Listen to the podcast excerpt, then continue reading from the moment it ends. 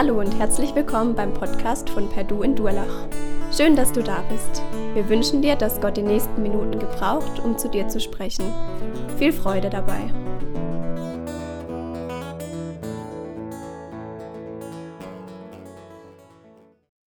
Ja, einen schönen guten Morgen euch allen, auch von meiner Seite. Als Immanuel vor einigen Wochen mich anrief und fragte, ob ich heute einspringen könnte, habe ich in den Terminkalender geguckt. Der Sonntag war frei. Ich habe zugesagt. Und als ich dann mich mit dem Thema beschäftigt habe, da habe ich mich gefragt, worauf hast du dich eigentlich da eingelassen? Nach fast 40 Jahren Berufstätigkeit, kurz vor der Rente, jetzt auf einmal das Thema Arbeit und zwar grundlegend. Ich habe natürlich auch schon über das Thema Arbeit gesprochen, aber halt eher die Probleme. Und jetzt plötzlich ganz grundlegend, ich habe mich gefragt, was mache ich eigentlich, wenn ich plötzlich merke, dass ich vieles falsch gemacht habe. Ich habe ja nicht mehr viel Zeit, es dann besser zu machen.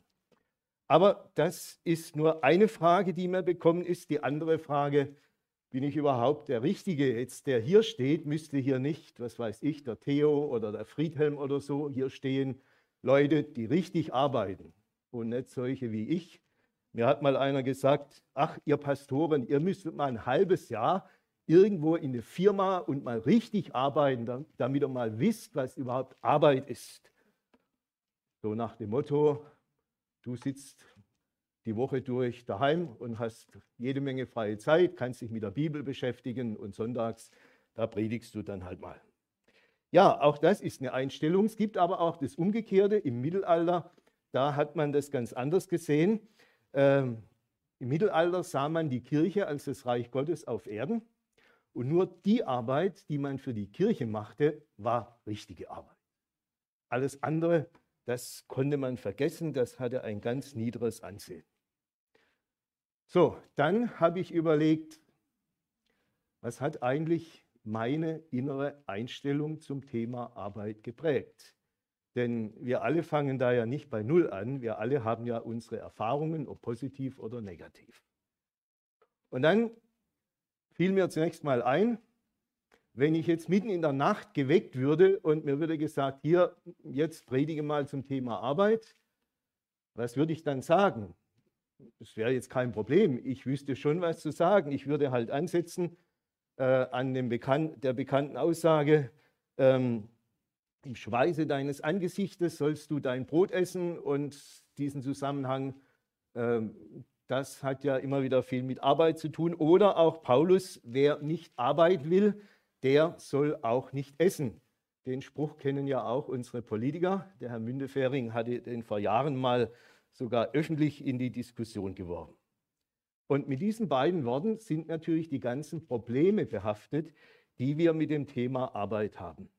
Burnout, Arbeiten am falschen Platz, ich mache was, wo ich keine Gaben dafür habe, oder Ausbeutung, ungerechte Entlohnung, Dienst nach Vorschrift, Faulheit. Alles Themen könnte ich euch nach über 20 Jahren Personalverantwortung jede Menge sagen. Aber darum geht es nicht heute. Dann habe ich mich gefragt, hm, geprägt hat meine Einstellung zum Thema Arbeit sicherlich auch mein Vater. Mein Vater war noch aus der Kriegsgeneration. Er war einer der letzten, der an die Front kam und nur mit Riesenbewahrung Gottes überhaupt wieder heimgekommen. Er wollte eigentlich Koch werden, Schiffskoch. Aber wie das damals so war, da hat dann mein Großvater Hand draufgelegt, hat gesagt, kommt nicht in Frage, du gehst zur Bahn. Sicherheit zuerst. Also ist er zur Bahn und war Fahrdienstleiter. Und ich weiß noch, wie oft er über diesen Laden geschimpft hat. Ich bin froh, wenn ich da endlich rauskomme. Okay, mit 50 hat man ihm dann gesagt, Sie können in Ruhestand gehen. Und das war dann zunächst mal der große Schock. Ja, mit 50 in Ruhestand, ihr wisst ja, nach dem Ruhestand kommt da nichts mehr. Das musste er zuerst mal verkraften und das hat ein wenig gedauert. Aber als er das verarbeitet hat, dann hat er so richtig gearbeitet. Und zwar das, was ihm Spaß gemacht hat. Garten, Kochen, Gemeinde. Er hat unseren Pastor mit seinen Gaben und auch die Gemeinde sehr, sehr unterstützt. Er war in Afrika mit Wort des Lebens. Sie haben dort so ein Freizeithaus für äh, äh, Menschen in Kenia gebaut. Hat Bibel geschmuggelt in den Osten und hat dort viele, viele äh, wertvolle Kontakte gehabt und hat einfach auch vielen Menschen praktisch geholfen. Und das hat ihm riesig Freude gemacht. Das hat man ihm so richtig abgespürt. Also ihr merkt, das ist sehr ambivalent, das Ganze. Und jetzt will ich aber aufhören, euch äh, über meine Fragen und Befindlichkeiten noch weiter äh, in Kenntnis zu setzen, denn wir predigen ja hier nicht uns selbst, sondern es geht uns, uns ja darum, äh, das Wort Gottes zu sagen. Und wir wollen ja von der Bibel her heute Morgen einmal wissen, was sagt denn eigentlich die Bibel zum Thema Arbeit? Und zwar ganz grundlegend. Und ich habe Jesus gefragt, Herr, wo soll ich denn ansetzen? Und dann hat er mich auf einen Zusammenhang geführt in Matthäus 19. Da geht es nicht um Arbeit, sondern um Ehe. Da kamen die Pharisäer und haben Jesus gefragt, Jesus, ähm, Thema Scheidung, ja, äh, was meinst du denn? Haben Bibelvers gebracht aus dem Gesetz des Mose. Und dann hat Jesus Folgendes gemacht. Er hat nämlich gesagt, habt ihr denn nicht gelesen, der im Anfang den Menschen geschaffen hat? Der schuf sie als Mann und Frau. Und plötzlich war mir klar, ich muss zurück an den Anfang. 1. Mose 3 im Schweiße deines Angesichts ist viel zu spät.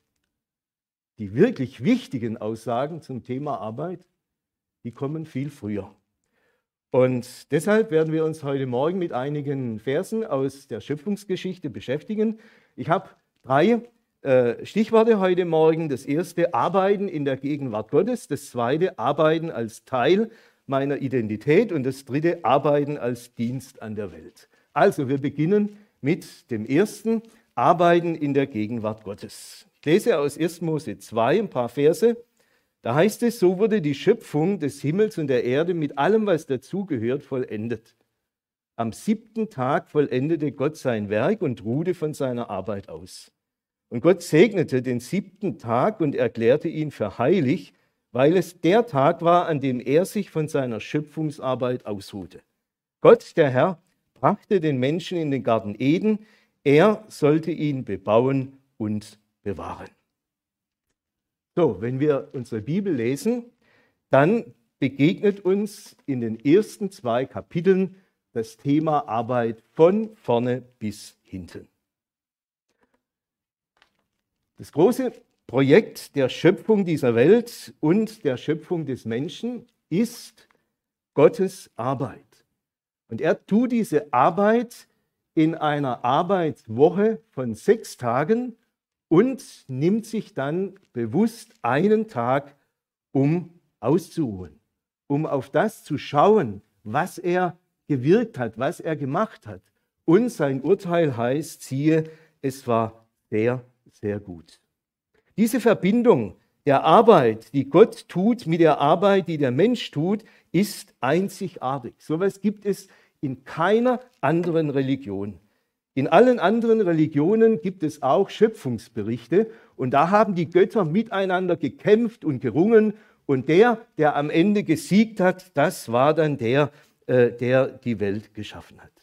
In der Bibel hat Gott die Welt nicht als Soldat geschaffen, sondern er hat gearbeitet wie ein Künstler, wie einer, der ein Meisterwerk geschaffen hat. Am Anfang hat Gott gearbeitet. Arbeit ist also nicht ein notwendiges Übel, das man über sich ergehen lassen muss. Gott selbst hat gearbeitet und er hatte Freude daran. Und äh, einen höheren Ursprung der Arbeit kann es gar nicht geben. Aber Gottes Arbeit war nicht nur die Erschaffung der Welt, sondern im Schöpfungsbericht geht es noch weiter. Gottes Arbeit war auch die Erhaltung der Welt, die Fürsorge für diese Welt, die er geschaffen hat. Es wird uns berichtet, dass Gott den Menschen geformt hat, dass er einen Garten für ihn gepflanzt hat, den er bewässert und dann hat Gott dem Menschen noch eine Frau gegeben. Gottes Fürsorge setzt sich also fort. Er gibt Wachstum, er gibt Speise für seine Geschöpfe, er gibt Hilfe für die Menschen, er ist da für alle, die leben. Aber dann tut Gott noch etwas. Er beauftragt uns Menschen, sein Werk fortzuführen. Das sehen wir im Schöpfungsbericht ganz klar. Wir bekommen den Auftrag, füllet die Erde und macht sie euch untertan. Gott hat in seine Schöpfung ein riesiges Potenzial von Entwicklungsmöglichkeiten gelegt, die der Mensch zur Entfaltung bringen soll. Gott setzte den Menschen in den Garten, dass er ihn bebaute und bewahrte. Das heißt, Gott arbeitet für uns. Er will uns versorgen, aber wir arbeiten auch für ihn. Beides gehört mit dazu. Und doch macht uns die Bibel immer wieder deutlich, im tiefsten Grunde ist Gott es, der arbeitet. Auch da, wo wir arbeiten, ist Gott mit dabei. Also nicht so, jetzt hat er die Welt erschaffen und jetzt ist er fertig damit, jetzt drückt er das an uns ab und dann ist er irgendwo, was weiß ich, weit weg. Nein, Gott ist da. Das finden wir immer wieder. Manche von euch kennen äh, den bekannten Psalm 127. Er beginnt mit den Worten, wenn der Herr nicht das Haus baut, so ist es umsonst, wenn wir daran arbeiten. Wenn der Herr nicht die Stadt beschützt, dann wachen die Wächter umsonst. Und da merken wir, wie all unser Tun mit dem Tun unseres Gottes verbunden ist. Noch einmal, zum Paradies gehört die Arbeit. Und da haben wir wieder den Unterschied zu anderen Religionen. Andere Religionen, die beschreiben zunächst einmal ein goldenes Zeitalter. In diesem Zeitalter, da können die Menschen einfach relaxen, da muss keiner was arbeiten, da hat man einfach nur Muße und Spaß und was weiß ich. Und dann kommt eben irgendwann dieser Abbruch und dann wird es eben nicht mehr so golden und dann muss man arbeiten. Das ist so die Botschaft, die uns dort weitergegeben wird. Komplett anders, als wir es in der Bibel finden. Arbeit ist nicht ein notwendiges Übel oder gar eine Strafe, die Gott über uns bringt. Nein, Timothy Keller, ein amerikanischer Pastor und Bibelausleger, hat dazu gesagt, ich zitiere, Arbeit ist also ein menschliches Grundbedürfnis, so wie Essen und Trinken, wie Schönheit, wie Schlafen, wie Sexualität, äh, wie Freundschaft. Alles das ist ja ein Grundbedürfnis für uns. Und Keller sagt weiter, Arbeit ist so etwas wie Medizin für unsere Seele. Ja, ihr tägliches Brot. Ohne sinnvolle Arbeit fühlen wir uns leer und elend.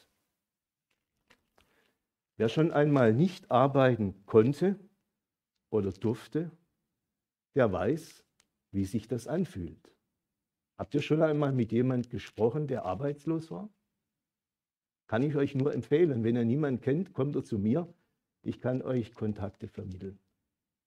Ich glaube, das ist ganz, ganz wichtig, das einmal zu sehen, auch wie solche Menschen sich fühlen, auch gerade im Blick auf ihren Wert als Person. Arbeit ist etwas, das macht uns die Bibel hier deutlich, das können wir in hoher Dosis vertragen. Ja, also, man braucht keine Vier-Tage-Woche, Entschuldigung, und erst recht keine Drei-Tage-Woche. Sondern die Bibel sagt ganz klar, sechs Tage sollst du arbeiten. Gott will, dass wir uns richtig einhängen, dass wir richtig anpacken. Das schadet uns nicht. Ich finde es immer so schlimm, wenn Leute andere bemitleiden. Ach, du Armer, hast so viel arbeiten müssen und so. Also von der Bibel her kann ich das nicht nachvollziehen. Wir brauchen die Arbeit, um wirklich leben zu können, um im vollen Sinne Mensch zu sein. Der moderne Mensch versteht die Arbeit, äh, die Freiheit, Entschuldigung, versteht die Freiheit als Abwesenheit von allen Einschränkungen. Und da gehört dann für manche äh, auch am besten die Arbeit dazu. Ja, wäre doch toll, wenn wir nur noch Freizeit hätten. Diese Lebenslüge, die begegnet uns ja in unserer Gesellschaft immer wieder. Ich habe so einen so Werbespot vor Augen von irgendeiner einer Lotterie, ich weiß nicht mehr, welche das ist. Ähm, da hat man so ein Bild, da liegt ein Mann in der Hängematte, wunderschöner grüner Garten, da hinten, dahinter ein wunderschön grünes Haus, daneben eine hübsche Frau und natürlich ein Kind, das da spielt. Und er genießt die Ruhe und mit einer Rente fürs ganze Leben. Er muss nichts mehr tun. Er kann Tag für Tag da liegen und das genießen. Jedes Mal, wenn ich das sehe, dann kriege ich einen Riesenzorn. Wisst ihr warum? Weil hier wird der Mensch so belogen. Hier wird ihm gesagt, das ist erstrebenswert. Und ich sage euch, wenn ihr das hättet, ihr werdet todunglücklich. Denn Arbeit gehört zu unserem Leben mit dazu. Bitte lasst, passt auf, dass wir uns nicht belügen lassen von unserer Gesellschaft, die uns solche Dinge präsentiert. Wir dürfen arbeiten, wir sollen arbeiten und das nicht wenig. Aber es gibt eine Einschränkung und das ist der Ruhetag, den Gott selbst nimmt und den er auch uns verordnet. Und ihr Lieben, der Ruhetag ist nicht nur zum Auftanken da. Das auch. Aber wer den Ruhetag nur als etwas sieht, ja, jetzt kann ich wieder auftauchen, dann, auftanken, dann kann ich wieder richtig powern, dann hat er etwas Entscheidendes verpasst. Der Ruhetag ist ein Tag, der einen Wert als sich hat. Neben die Arbeit, die wir brauchen, die zu unserem Leben gehört, gehört noch ein anderer Wert. Und dieser Wert ist der Ruhetag. Und dieser Ruhetag hat vor allem den Sinn, dass wir Zeit haben, um Gott zu begegnen, dass wir Gemeinschaft mit ihm haben, dass wir ihn anbeten, dass wir auf ihn sehen, dass sein Bild uns prägen kann. Das ist eigentlich der Sinn dieses Tages. Und wenn wir das leben, dann wissen wir auch, das Höchste in meinem Leben ist eben nicht die Arbeit. Die Arbeit ist wichtig und hat ihren Platz, aber sie ist nicht das Höchste. Das Höchste in meinem Leben ist die Beziehung zu meinem Gott, das Leben mit ihm, dass ich ihn vor Augen habe. Und alles andere ordnet sich danach ein. Wenn wir das nicht beachten, dann laufen wir ganz schnell Gefahr, dass uns die Dinge dieser Welt zum Gott werden. Ich kenne genug Leute, deren Götze war die Arbeit. Wir kennen doch alle auch diese Todesanzeigen. Steht oben drüber, nur Arbeit war sein Leben. Jedes Mal, wenn ich das lese, bin ich sowas von erschüttert und traurig. Und ich denke immer, das könntest du auch über die Todesanzeige eines Pferdes schreiben oder sonst irgendjemand. Ja? Das ist doch nicht menschlich. Nur Arbeit war sein Leben. Das war sein Götze. Und bei anderen sind es andere Götzen. Aber genau das will Gott nicht. Er hat diesen Ruhetag nicht nur gesetzt, er hat ihn nicht nur uns aufgetragen, sondern Gott hat ihn zuerst selbst gelebt. Und ich bin ganz sicher, Gott musste nicht ausruhen. Er war nach diesen sechs Tagen nicht erschöpft. Er hätte noch weiter powern können. Aber er hat es nicht getan.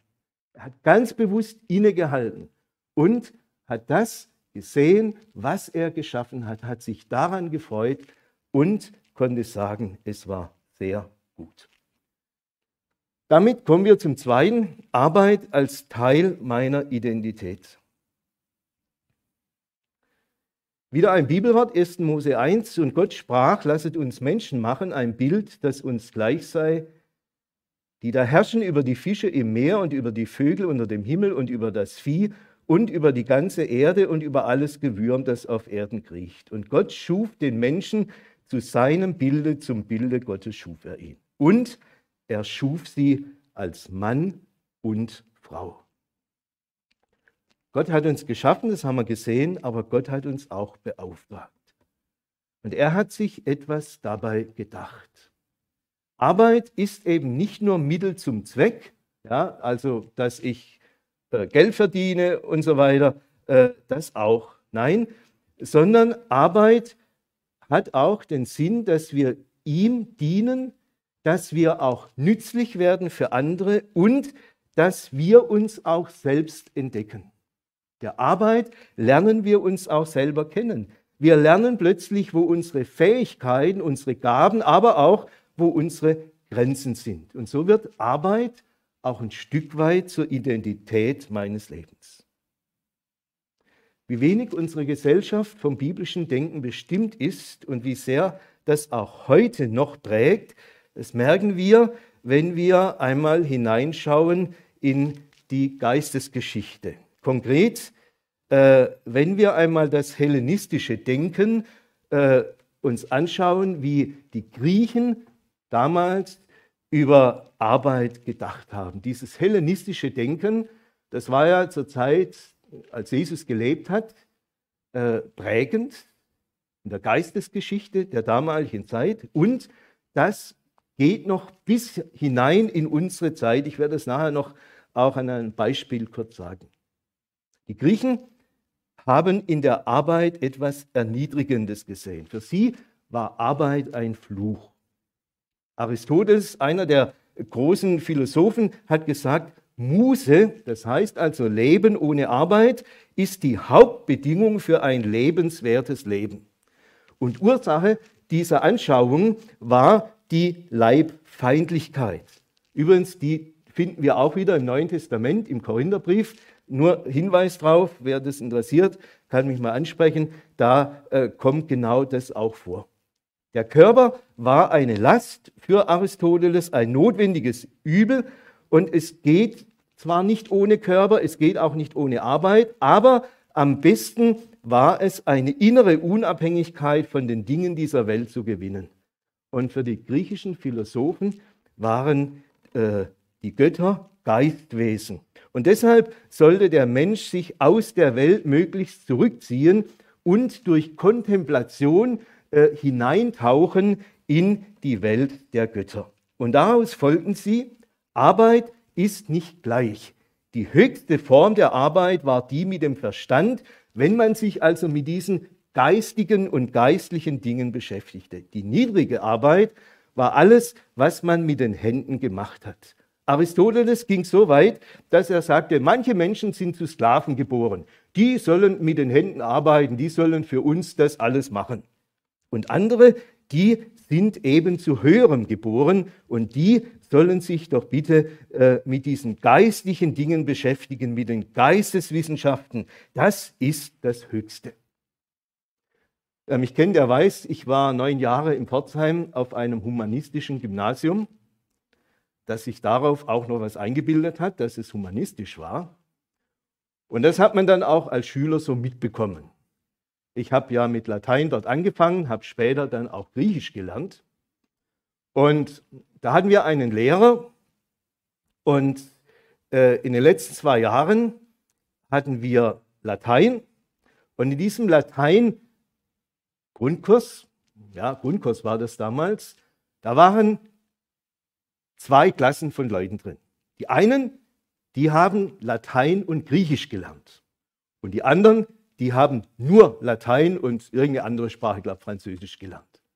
Und dieser Lehrer, wenn der sich dann mal geärgert hat über einen und äh, ihn ermahnt hat, dann hat er manchmal gesagt, Sie Halbmensch, Sie. Und die Halbmenschen, das waren für ihn immer die, die nur Latein gelernt haben.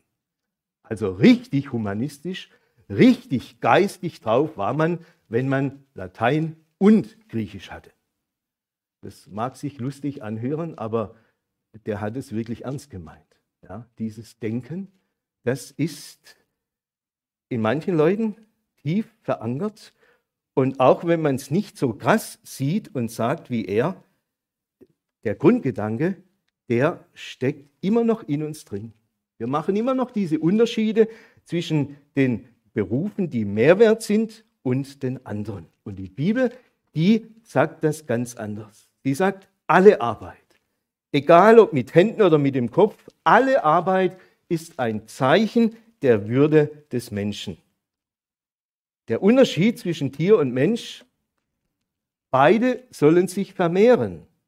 Aber nur der Mensch bekommt die Aufgabe, vermehrt euch und füllet die Erde. Bei den Tieren, da geht das sozusagen automatisch. Der Mensch hat das aber als Auftrag Gottes bekommen, dass er das tun soll. Das heißt, nur der Mensch bekommt ein Amt, eine Aufgabe. Wir sollen über die Welt herrschen, wir sollen Gott vertreten, wir sollen die Schöpfung verwalten, ordnen und die Materie kreativ gestalten. Alle Arbeit hat ihre Würde, weil sie etwas ist, was Gott tut. Jemand hat mal gesagt, wenn Gott in die Welt käme, wie würde er dann aussehen? Bei den Griechen wäre er ein Philosoph. Bei den Römern wäre er ein Staatsmann. Und bei uns? Da ist er ein Zimmermann. Jesus. Jesus kam in diese Welt und war sich nicht zu schade, ganz schlicht und einfach als Handwerker mit Holz zu arbeiten. Wichtiger Gesichtspunkt. Das heutige Wirtschaftsleben und unsere Gesellschaft fördert die Stigmatisierung von Arbeit. Das wissen wir doch alle. Wenn es jetzt Frühjahr wird und wir wollen Spargel und Erdbeeren essen, dann können wir das nur, wenn Leute von irgendwo herkommen und das Ganze ernten.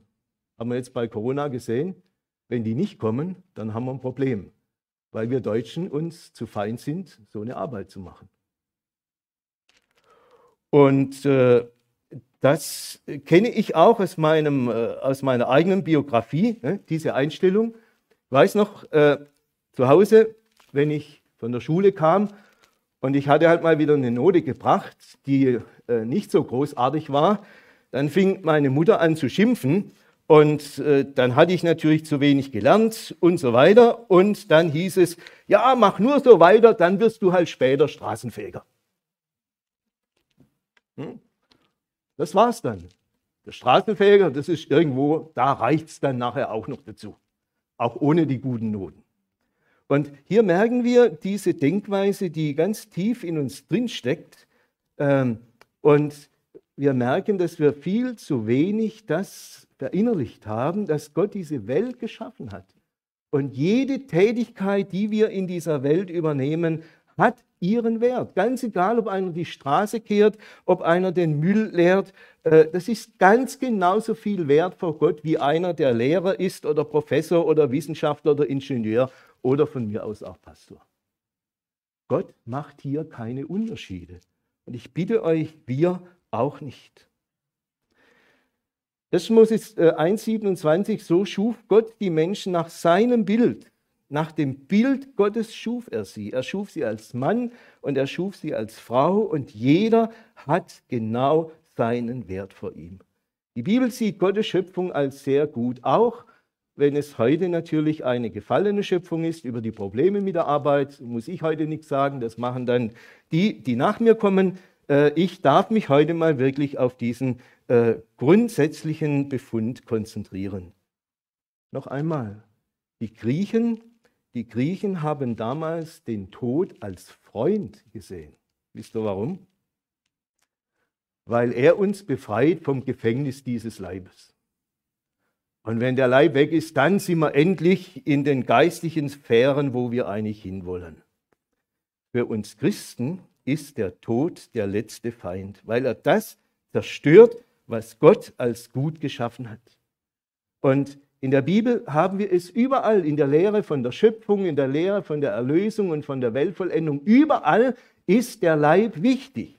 Und deshalb konnte zum Beispiel Paulus sagen, äh, wisst denn ihr nicht, dass unser Leib, ja, dieser Körper ein Tempel ist, in dem der Heilige Geist wohnt. Gott kommt zu uns mit seinem Geist und nimmt Wohnung in unserem Leib. Und deshalb äh, können wir diese Leibfeindlichkeit nur in voller Konsequenz verwerfen.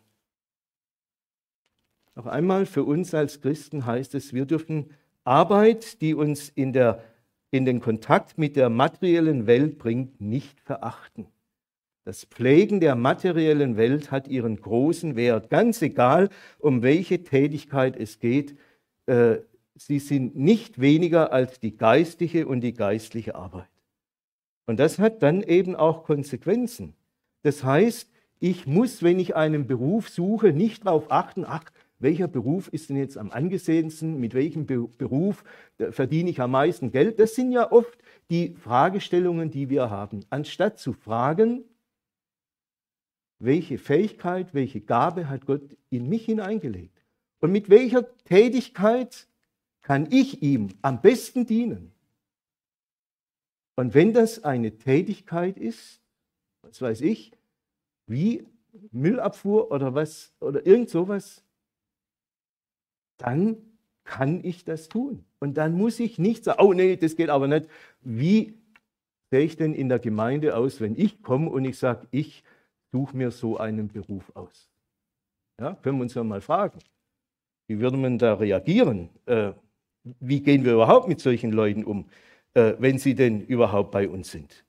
An dieser Stelle, äh, da brauchen wir unbedingt ein Umdenken, dass wir uns an dem orientieren, was die Bibel uns sagt. Jede Tätigkeit, jede Arbeit, die ich tue und an der ich Freude habe, wo Gott mir Gaben geschenkt hat, sind Arbeiten, die ihren tiefen Wert haben in dem, was er mir gibt.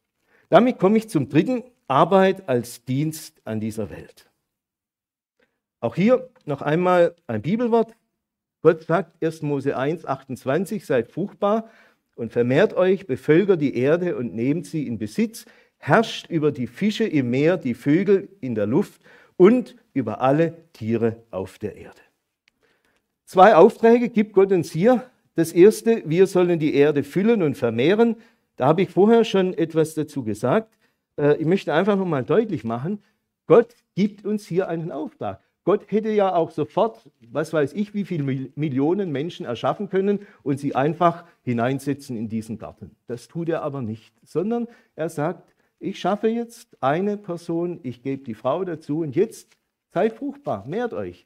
Und das heißt nicht nur eben, dass immer mehr Menschen dazukommen, das heißt, dass diese Menschen auch eine Gesellschaft bilden, dass diese Menschen auch eine Kultur prägen.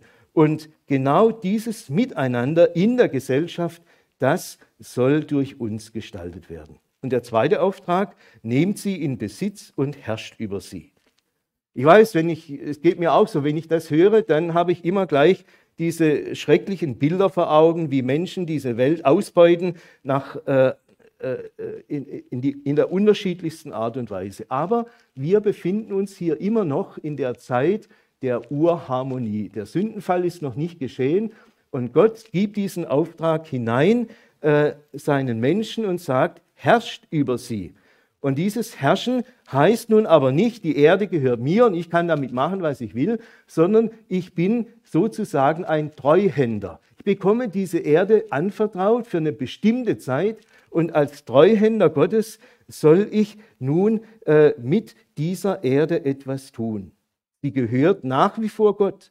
Aber er will, dass wir sie verwalten, gestalten, pflegen, dass wir auch das herausnehmen aus dieser Erde, was wir brauchen zum Leben und was uns Freude macht. Und dabei sollen wir uns an Gott orientieren. Äh, wenn ihr heute Mittag Zeit habt, lest mal 1. Mose 1 und 2 von vorne bis hinten, vielleicht zwei oder dreimal. Und dann schaut einmal, wie Gott diese Erde erschafft, wie er das macht, wie er äh, ein Stück Materie nimmt und dann fängt er an, äh, Dinge zu schaffen. Dann schafft er zum Beispiel auch äh, die Lichter und er setzt nicht nur die Sonne an den Himmel, da gibt es einen Mond, da gibt es Sterne. Äh, er schafft nicht nur ein Tier und sagt, okay, ich setze mal das ein Hund oder eine Katze oder was weiß ich da rein, das reicht. Nein, Gott schafft eine Vielfalt von Tieren und erst recht in den Pflanzen. Äh, ich mache euch Mut. Schaut euch das einmal an und habt Gott vor Augen, wie er in einer riesigen, grandiosen Vielfalt ähm, ähm, diese Welt erschafft. Und dazu kommen auch wir als Menschen, die in dieser vielfältigen Welt eben auch ganz unterschiedliche Arbeiten zu tun haben. Jemand hat gesagt, wenn der Mensch im Garten Eden Gottes Arbeit weiterführt, dann ist er kein Landschaftsschützer oder Wildhüter, die alles beim Alten lassen, sondern er ist vielmehr ein Gärtner, der dem Boden sein ganzes Potenzial an Wachstum entlockt und so Lebensmittel, Blumen und Schönheit hervorbringt. Dieses Grundmuster von Arbeit soll in allen Bereichen gelten. Und das fand ich einen ganz wichtigen Gedanken. Ja, Gott vertraut uns etwas an und wir dürfen es gestalten. Der Kommunist zum Beispiel macht etwas aus dem Material der Klänge. Ich habe heute Morgen ein Zitat gehört ähm, von einem Kommunisten aus dem 19. Jahrhundert. Äh, der hat gesagt, wenn meine Lieder im Herzen der Menschen einen Platz haben, dann habe ich meine Aufgabe erfüllt und dann ist mein Leben nicht vergeblich gewesen. Fand ich interessant von einem Nichtchristen, der diese Sicht hatte. Das ist genau das, was äh, uns hier die Schöpfung vorgibt. Da ist jemand, der kann gut mit Stoff umgehen, der kann nähen und so weiter und der nimmt den Stoff und macht daraus etwas Schönes. Jemand anderes geht mit dem Besen, mit dem Putzlappen, mit Wasser um und reinigt ein Zimmer. Ich war im Bibelheim die Woche, äh, meine Frau, wir waren ein paar Tage da oben und ich finde das so klasse, wenn man in ein Zimmer reinkommt, das, wo man richtig merkt, das ist richtig frisch geputzt, da ist alles sauber, das riecht man dann sogar, da hat sich jemand äh, eingesetzt, damit ich jetzt hier für ein paar Tage mich richtig wohlfühlen kann. Andere, die nutzen ihre geistlichen Fähigkeiten, zum Beispiel um unseren Kindern zu helfen, sich zu entwickeln in der Kita, in der Schule oder in, in, in der Nachhilfe, wo auch immer. Wieder andere gebrauchen ihre Kreativität, nehmen Holz oder Stein oder Farbe und gestalten künstlerisch etwas. Und jetzt können wir die Liste noch so, so lange fortsetzen. Gott vertraut uns etwas an, Material, er gibt uns Gaben und Fähigkeiten und wir dürfen damit umgehen.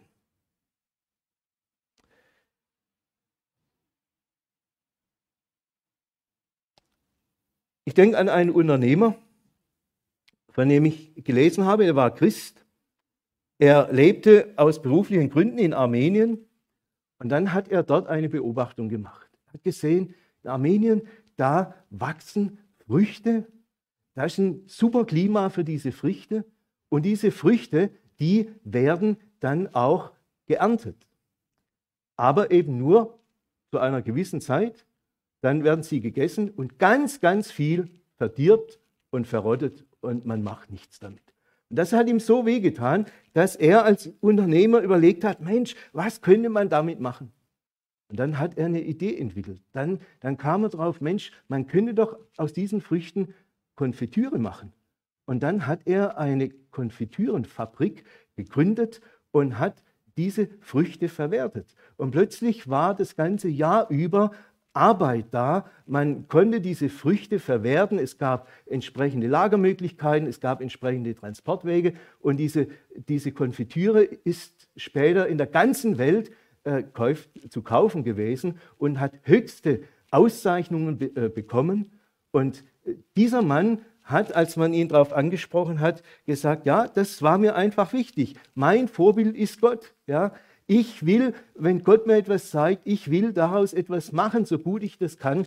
Und Gott ist mein Vorbild, sagt er. Gott hat gesagt über seine Arbeit, es war sehr gut und deshalb möchte auch ich so arbeiten, dass ich keinen Schrott produziere. Das war seine Motivation und deshalb hat er entsprechend gearbeitet. Nun hat natürlich nicht jeder von uns das Zeug zum Unternehmer. Und manche fragen sich, ja, was soll ich denn arbeiten? Was soll ich als Christ arbeiten? Soll ich einfach in meinem Beruf bleiben? Ja, so wie mein Vater als Fahrdienstleiter, macht das überhaupt Sinn? Soll ich als Christ nicht lieber etwas anderes machen? Äh, was soll ich denn tun? Und da gibt uns die Bibel nochmal eine, einen wichtigen Hinweis äh, im ersten Korintherbrief. Da schreibt Paulus zu diesem Thema Folgendes. Er sagt, 1. Äh, Korinther 7, 17, grundsätzlich gilt, akzeptiert die Lebensverhältnisse, die der Herr euch zugewiesen hat und in denen ihr wart, als Gott euch zum Glauben rief. So ordne ich es in allen Gemeinden an. Interessant ist, dass Paulus hier zwei Worte gebraucht, die er auch im geistlichen Zusammenhang braucht. Und zwar das Wort berufen und zuweisen.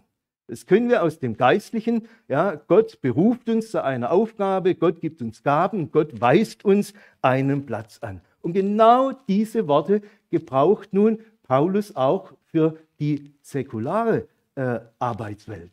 Und er sagt, wenn jetzt einer zum Glauben kommt, dann muss er sich nicht anfangen, Gedanken machen, ja, bin ich jetzt hier richtig oder nicht, sondern dann gilt zunächst einmal grundsätzlich, Gott hat dich an diesen Platz gestellt.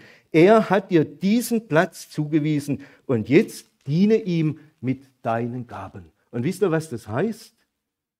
Plötzlich ist mein Beruf nicht einfach nur ein Job oder irgendwas zum Geld verdienen oder irgendwas, was ich halt absitze, sondern plötzlich ist mein Beruf, auch mein säkularer Beruf, eine Berufung durch Gott. Gott hat mich dorthin gesetzt und ich arbeite dort für ihn. Ich kann mich dort entfalten, ich kann mich dort einbringen und Gott die Ehre geben. Natürlich kann es auch einmal eine Situation geben, wo ich merke, ich bin am falschen Platz. Ich hörte von einer Christin, die in Amerika, die äh, dort viele Jahre im Banken- und Finanzwesen an der Wall Street gearbeitet hat und in dieser Zeit wahnsinnig viel Geld verdient hat. Aber diese Frau, die war irgendwo nicht glücklich. Trotz ihrer Erfolge, trotz, trotz der, des vielen Geldes, sie war irgendwo nicht glücklich. Das, woran sie Freude hatte, war eigentlich etwas ganz anderes. Das waren nämlich Bücher und Sprache und Geschichten erzählen. Da hat ihr Herz geschlagen. Und wisst ihr, was diese Frau gemacht hat? Die hat ihren Job aufgegeben der, äh, im, im Finanzbereich und hat noch einmal ganz unten angefangen. Ausbildung gemacht und dann im Verlagswesen hat, äh, hat sie sich hochgearbeitet. Und diese Frau äh, hat, war wirklich glücklich. Die hat viel, viel weniger verdient, aber sie hat eine Arbeit getan, in der sie sich richtig entfalten konnte, wo sie wusste, da bin ich am richtigen Platz. Sie hat Geschichten geschrieben. Sie hat auch äh, nicht nur für sich geguckt, was kann ich machen. Sie hat junge Autoren gesucht und wenn sie sie gefunden hat, hat sie sie gefördert und äh, sie konnte sich in diesem Bereich so richtig entfalten und das war für sie die erfüllende Arbeit. Paulus sagt, bleibe dort, wo Gott dich hingestellt hat. Außer Gott ruft dich wie diese Frau woanders hin. Aber ansonsten bleibe dort. Und ich möchte zum Schluss noch äh, Martin Luther ein wenig zu Wort kommen lassen, denn Martin Luther war es, der damals im Mittelalter äh, diese, diese Arbeitsethik komplett verändert hat. Und zwar vom Evangelium her. Und Martin Luther hat eben auch auf diese Aussage in 1. Korinther 7 hingewiesen und hat äh, eben deutlich gemacht, äh, unsere Tätigkeit dort, wo ich bin, ganz egal was das ist, ist der Berufung Gottes zu verdanken und ich tue sie im Auftrag Gottes. Und da hat Luther vier äh, Kerngedanken gegeben, die möchte ich noch kurz äh, nennen und damit dann zum Abschluss kommen. Äh, Luther hat gesprochen von unserer Berufung und den Masken Gottes. Als ich das gelesen habe, hat mich das neugierig gemacht. Was meinte er eigentlich damit? Und äh, er hat es an einem Beispiel deutlich gemacht aus Psalm 147, Vers 13. Da steht, Gott macht die Riegel deiner Tore fest. Da geht es also um eine Stadt, Israel, und Gott äh, sagt, Gott macht die Riegel deiner Tore fest. Was heißt das? Äh, ganz vordergründig würde das heißen, er gibt dem Schmied äh, die Fähigkeit, dass er gute Schlösser, also gute Riegel machen kann, damit äh, das Stadttor gut verschlossen ist, damit da niemand rein kann. Aber Luther sagt, es geht hier um viel, viel mehr. Gott will damit sagen, ich sorge dafür, dass die Stadt beschützt wird. Und da gehört nicht nur der Schmied dazu mit seinen Schlössern, da gehören auch eine gute Regierung dazu, also die Politik, da gehört das Stadtrecht dazu, wir würden heute sagen das Parlament, da gehört eine gute Ordnung dazu. Wir würden sagen die Polizei.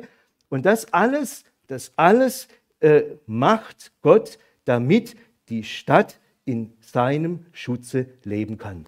Und alle die, die nun diese Tätigkeiten ausüben, sind Gottes Maske. Ja, also wir sehen, was weiß ich, den Polizist, aber dahinter steht Gott, der ihn beauftragt hat. In einer Predigt hat Luther das mal auf die Spitze getrieben und hat gesagt, Gott melkt auch die Kühe, indem er die Bauernmagd beruft. Ja, also die Bauernmagd, äh, war die, die es ausgeführt hat, sie war die Maske, aber dahinter steht Gott, der durch sie handelt. Äh, das ist etwas, was Luther anhand von vielen Aussagen in der Bibel herausgearbeitet hat und gesagt, äh, Gott interessiert sich auch für uns, auch dort, wo wir äh, in unserem Beruf arbeiten und wir dürfen es für ihn tun. Das zweite, Berufung und das Evangelium. Ich habe vorher schon angedeutet, das Problem war im Mittelalter, dass man eben gemeint hat, nur Priester und Mönche und Nonnen, äh, die machen eine äh, geistlich wertvolle Arbeit. Und das Problem war, die haben gemeint, wenn ich solche Berufe ergreife, dann verdiene ich mir bei Gott, dass ich irgendwann einmal zu ihm komme. Ja? Dieses Verdienstdenken, das war ja da ganz tief verankert. Und als Luther das Evangelium verstanden hat, hat er gemerkt, das ist schon völliger Unsinn. Ja? Ich muss mir doch nichts mehr verdienen, auch nicht durch meine Arbeit, auch nicht als Theologe. Ja? Ich brauche mir damit nichts bei Gott verdienen, sondern ich tue diese Arbeit zu seiner Ehre und für andere Menschen. Und er sagt, dasselbe gilt aber auch für, für die säkulare Tätigkeit. Auch wir wollen uns ja in unseren Berufen oft etwas verdienen. Zwar nicht jetzt die äh, ewige Heimat, aber wir wollen unseren Selbstwert erhöhen. Wir wollen unsere Selbstachtung erhöhen. Und Luther sagt, vergiss es. Vergiss es. Deine Arbeit ist nicht dazu da, um deinen Wert zu erhöhen, den hast du sowieso. Den hast du von Gott her in der Schöpfung schon zugesprochen äh, bekommen. Du musst das nicht durch deine Arbeit tun. Das Evangelium befreit uns von dem Druck, mit unserer Arbeit etwas äh, erreichen zu müssen, was gar nicht angesagt ist. Das Dritte, was Luther äh, darauf hinweist, ist die Arbeit als Akt der Liebe. Dazu brauche ich jetzt, denke ich, hier bei uns nicht viel sagen. Wir alle wissen, was auch die Bibel sagt zum Thema Nächstenliebe. Und äh, Luther weist darauf hin, dass das auch äh, in unserem Beruf ganz entscheidend wichtig ist, dass diese Motivation auch mitgeht, dass wenn wir arbeiten, dass wir das auch im Blick haben. Ich tue das aus Liebe zu meinem Nächsten. Da hat jemand gesagt, stellt euch mal vor, alle würden ihre Arbeit niederlegen und nichts mehr arbeiten. Fand ich einen interessanten Gedanken. Ich habe mir nämlich mal überlegt, was wäre denn dann? alles, was zu unserem Leben gehört, wäre ja nicht mehr da. Es gäbe keine äh, äh, Läden, wo wir was einkaufen können, keine Tankstellen, es gibt nichts mehr. Keiner arbeitet ja. Das heißt, es gäbe keine Polizei, überhaupt nichts mehr. Wir Menschen würden übereinander herfallen. Das Recht des Stärkeren äh, würde gelten. Die würden sich durchsetzen, die am stärksten sind, aber am Ende, am Ende säßen sie irgendwo am Lagerfeuer und äh, schlafen in Höhlen und kleiden sich mit Tierfällen. Das wär's dann. Und an dieser Stelle wird deutlich, der Unterschied zwischen Wildnis und Kultur ist Arbeit.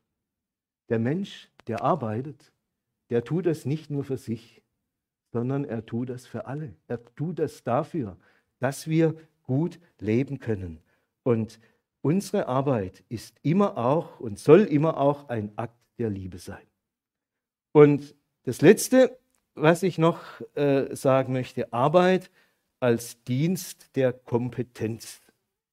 Luther sagt, jede Arbeit ist objektiv wertvoll für meine Nächsten, aber für mich subjektiv erfüllend ist sie erst dann, wenn ich sie ganz bewusst als Berufung zum Dienst an meinem Mitmenschen sehe. Und dann werde ich alles, was ich tue, so gut machen, wie ich es irgend kann. Das heißt, ich eigne mir Kompetenz an und ich mache meine Arbeit so gut ich es irgend kann. Ich möchte da abschließen, äh, manche von euch kennen vielleicht den Film Stunde des Siegers. Dieser Film handelt von äh, Erik Liddell, er war ein Schotte, wenn ich es noch richtig weiß, und war 1924 Olympiasieger über 400 Meter und ist dann aber zum nächsten Rennen, das er mit Sicherheit auch als Olympiasieger gewonnen hätte, nicht mehr angetreten, weil dieser Lauf am Sonntag stattgefunden hat. Und er sagte, ich habe meine, meine Überzeugung, ich habe meine Werte, wenn das am Sonntag ist, dann trete ich nicht an. Quasi eine Medaille verschenkt. Aber er hat damit eben auch Zeichen gesetzt und hat deutlich gemacht, äh, dass äh, ihm das Wort Gottes, dass ihm die Werte aus dem Wort Gottes wichtig sind. Und er war ja auch dann Missionar, sein Vater war auch Missionar. Und in diesem Film, da sagt sein Vater einmal zu ihm, du kannst Gott loben, indem du eine Kartoffel schälst, wenn du sie perfekt schälst. Ja, er wollte damit sagen, mach deine Arbeit und mach sie so gut, wie du es irgend kannst. Und damit gibst du Gott die Ehre und lobst ihn. Auch das gehört mit zu unserer Arbeit dazu. Und so möchte ich euch einladen und ermutigen, dass ihr äh, wirklich auch das für euch annehmt und auch wisst, meine Arbeit, die ich tue, ist Dienst für Gott und gleichzeitig ein Ausdruck der Liebe zu meinem Nächsten. Ich möchte noch mit uns beten. Lieber Gott und Vater im Himmel, vielen Dank dass du uns jetzt an diesem Morgen begegnet bist als der Schöpfer dieser Welt, der gearbeitet hat mit seinen Händen, der so viel Schönes gemacht hat, der auch uns alle gemacht hat und der diese Arbeit gerne gemacht hat und der sie abgeschlossen hat mit dem Ausruf, es ist alles sehr gut. Danke, lieber Vater, dass wir dich als unseren Gott kennen dürfen, dass du es bist, der nicht nur selbst gearbeitet hat, sondern der nun auch uns mit hineinnimmt in diese Arbeitswelt, der auch uns beauftragt, mitzuarbeiten an deinem Werk. Ich danke dir, dass wir das auf so vielfältige Art und Weise tun können. Danke dir, dass die es tun können, die sich freistellen lassen zum Dienst in deiner Gemeinde, in der Mission im Reich Gottes, aber dass eben auch alle anderen, egal wo sie sind, egal was sie tun, dass sie damit auch zu deiner Ehre arbeiten können und dass sie dich groß machen können und gleichzeitig auch für andere Menschen ein Segen sein können. Herr, ich bitte dich, schenk, dass das, was dein Wort uns heute Morgen gezeigt hat, unser Denken bestimmt. Vergib uns, wo wir uns von den Lügen unserer Gesellschaft haben verführen lassen, wo wir Arbeit anders gesehen haben, als du sie siehst. Und dann mach uns Mut, dass wir im Aufblick zu dir auch darin unseren Wert sehen, dass du uns rufst, dass du uns begabst, dass du uns beauftragst und dass wir alles, was wir haben, auch zu deiner Ehre einsetzen können. Und da, wo wir Probleme haben mit unserer Arbeit, zeig uns auch, wie wir damit klarkommen. Danke auch, dass wir uns weiter mit diesem Thema beschäftigen können und dass dein Wort uns Hilfe und Wegweisung schenken will. Amen.